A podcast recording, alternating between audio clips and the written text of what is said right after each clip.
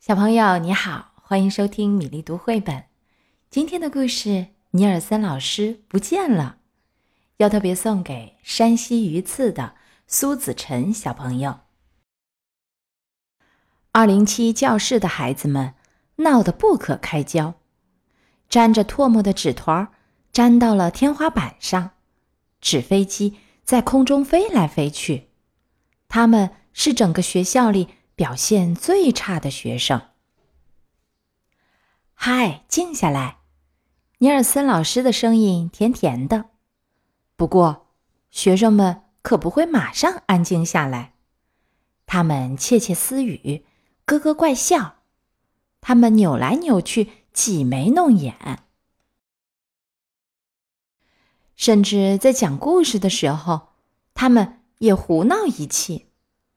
他们从来不肯好好做功课，一定要采取措施了。尼尔森老师说。第二天早上，尼尔森老师没有来学校。哟呼！孩子们一齐欢呼。这下我们真的可以玩个够了。他们开始揉更多的唾沫纸团，叠更多的纸飞机。今天就让我们为所欲为吧，孩子们说道。别高兴的太早了，一个粗粗的嗓音阴森森的响起来。一个女人站在了他们面前，穿着一件丑陋的黑色连衣裙。我是你们的新老师，奥维拉斯旺普老师。他拿着戒尺，啪啪的敲着讲台。尼尔森老师在哪里？孩子们问道。“不关你们的事。”斯旺普老师打断了话头。“打开数学课本。”尼尔森老师的学生们听话的照着做了。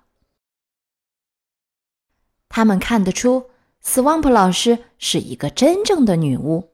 她说一不二，她让他们立刻投入学习。她还给他们留很多家庭作业。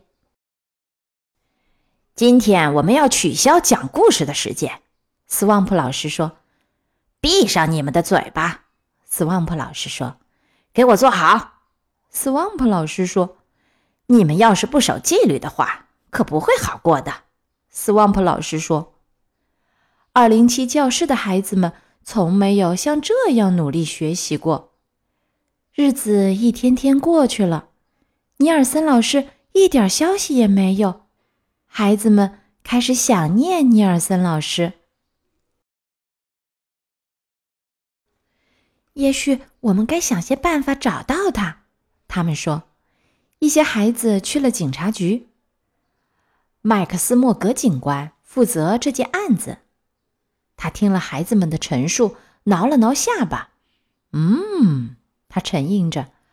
嗯，我认为尼尔森老师失踪了。麦克斯莫格警官帮不了太大的忙。另外一些孩子去了尼尔森老师的家，窗帘拉得紧紧的，也没有人来开门。不过，他们却瞧见了另一个人——邪恶的维奥拉斯旺普老师正从街上走来。要是他发现了我们，就会布置更多的家庭作业。他们赶紧溜走了。也许尼尔森老师遇到了什么可怕的事情，也许他被鲨鱼一口吞掉了。有一个孩子说道：“不过这似乎不大可能。”也许尼尔森老师飞到火星上了。另外一个孩子说道：“不过这似乎也不大可能。”我知道，号称万事通的孩子大声宣布。也许尼尔森老师的汽车被一大群生气的蝴蝶带走了。不过，在所有的猜想中，这最不可能了。二零七教室的孩子们非常沮丧。也许尼尔森老师再也不会回来了。他们永远摆脱不了维奥拉斯旺普老师了。他们听到走廊里传来脚步声。那个女巫来了，孩子们悄悄地说着：“大家好，孩子们。”一个甜甜的声音响起来，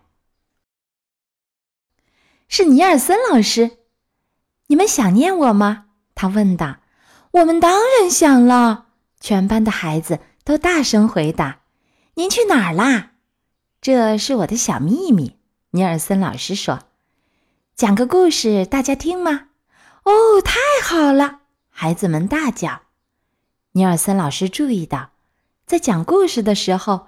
既没有人吵吵闹闹，也没有人走神发呆，是什么带来了这个可喜的变化？他问道。“这是我们的小秘密。”孩子们回答。尼尔森老师回到家里，脱下外套，把衣服挂进衣橱，刚好挂在一条丑陋的黑色连衣裙旁边。睡觉的时候，他哼起了小曲儿。我绝不能说出真相，他微笑着自言自语。另外，麦克斯莫格警探开始忙一件新案子。这会儿，他正在寻找维奥拉·斯旺普老师。尼尔森老师不见了。这本书讲完了，小朋友们喜欢这个故事吗？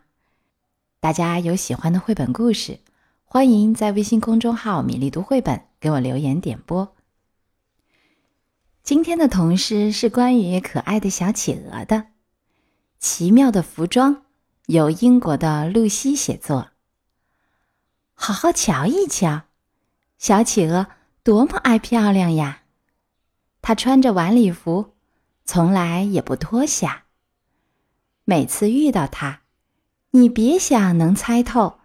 他正要出门呢，还是刚回家？